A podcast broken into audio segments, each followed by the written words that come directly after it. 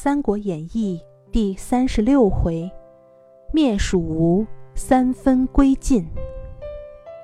司马昭掌握大权之后，对皇帝很不恭敬，于是有人起兵谋反。姜维知道后，十分高兴，出师北伐。但后主刘禅听信谣言，很快把他召回成都。司马昭越发专权。逼曹髦封他为晋公，曹髦难以忍受，就带领宫中的守卫几百人，想杀了司马昭，但反而被司马昭的心腹杀死了。司马昭假装痛哭一番，立了曹奂为做皇帝。姜维听说后，再次伐魏，后主刘禅却听信小人的话，关键时刻。又把他召回了。姜维十分生气，只好到达中屯田。司马昭十分恼恨姜维，于是派钟会率领大军分三路向汉中出发，讨伐蜀国。大军临近，刘禅却听信巫婆的话，毫不忧虑，每日在宫中喝酒作乐。也不理会姜维告急的表文。钟会很快就夺下了汉中，驻扎阳安城。晚上三更时分，忽然听到一阵厮杀之声，他心中慌乱，起来巡哨，才知道诸葛亮的坟墓就在附近。第二天，他亲自到武侯墓前祭拜。当晚，钟会。梦见诸葛亮对他说：“蜀国不行了，这是天命。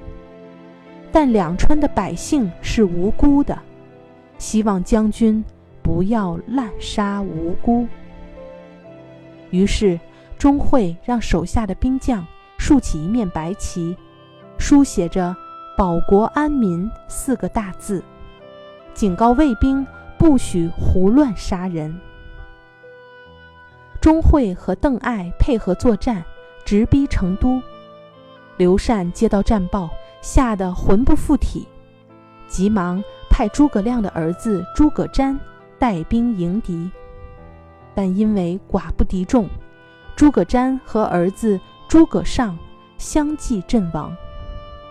刘禅更加害怕，开城投降了邓艾，还派人招降姜维。姜维接到敕命，和将士们气得咬牙怒目，但也只好暂时归降。钟会见到姜维，十分高兴，还和他拜为兄弟。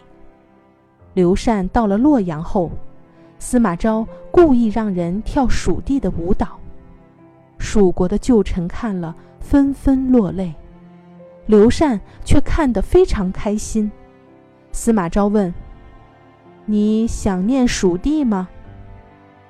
刘禅说：“不想，这里很好玩。”这时，邓艾觉得自己功劳大，不听司马昭的命令，司马昭便收捕了他。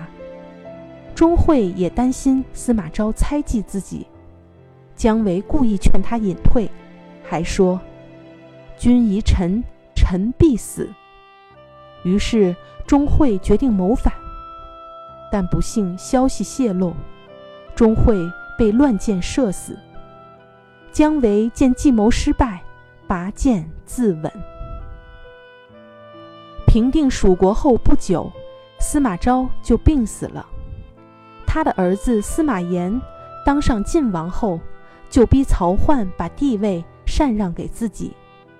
司马炎改国号为大晋，改元为太始元年。而东吴皇帝孙皓凶暴异常，经常残杀大臣，弄得江东民不聊生。太康元年，司马炎令杜预为大都督，统帅水陆兵马二十万伐吴。晋兵顺流而下，所到之处势不可挡。孙皓只好归降。孙皓被押到洛阳。司马炎赐座给他，说：“朕设置这个位置，等你很久了。”孙浩也说：“我在南方也曾设这样的位置等陛下。”司马炎哈哈大笑。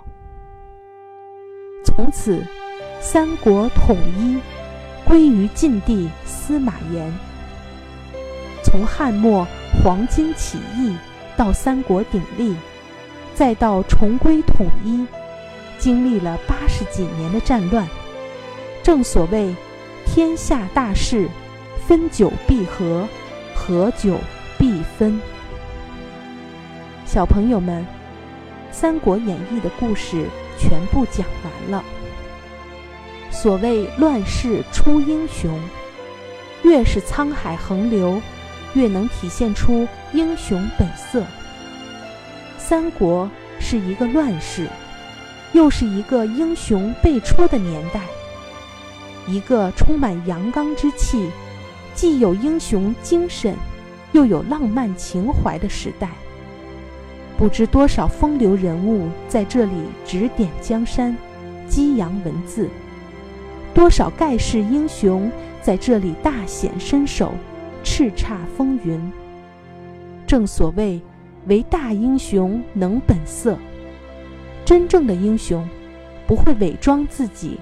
而是在真情流露中征服别人。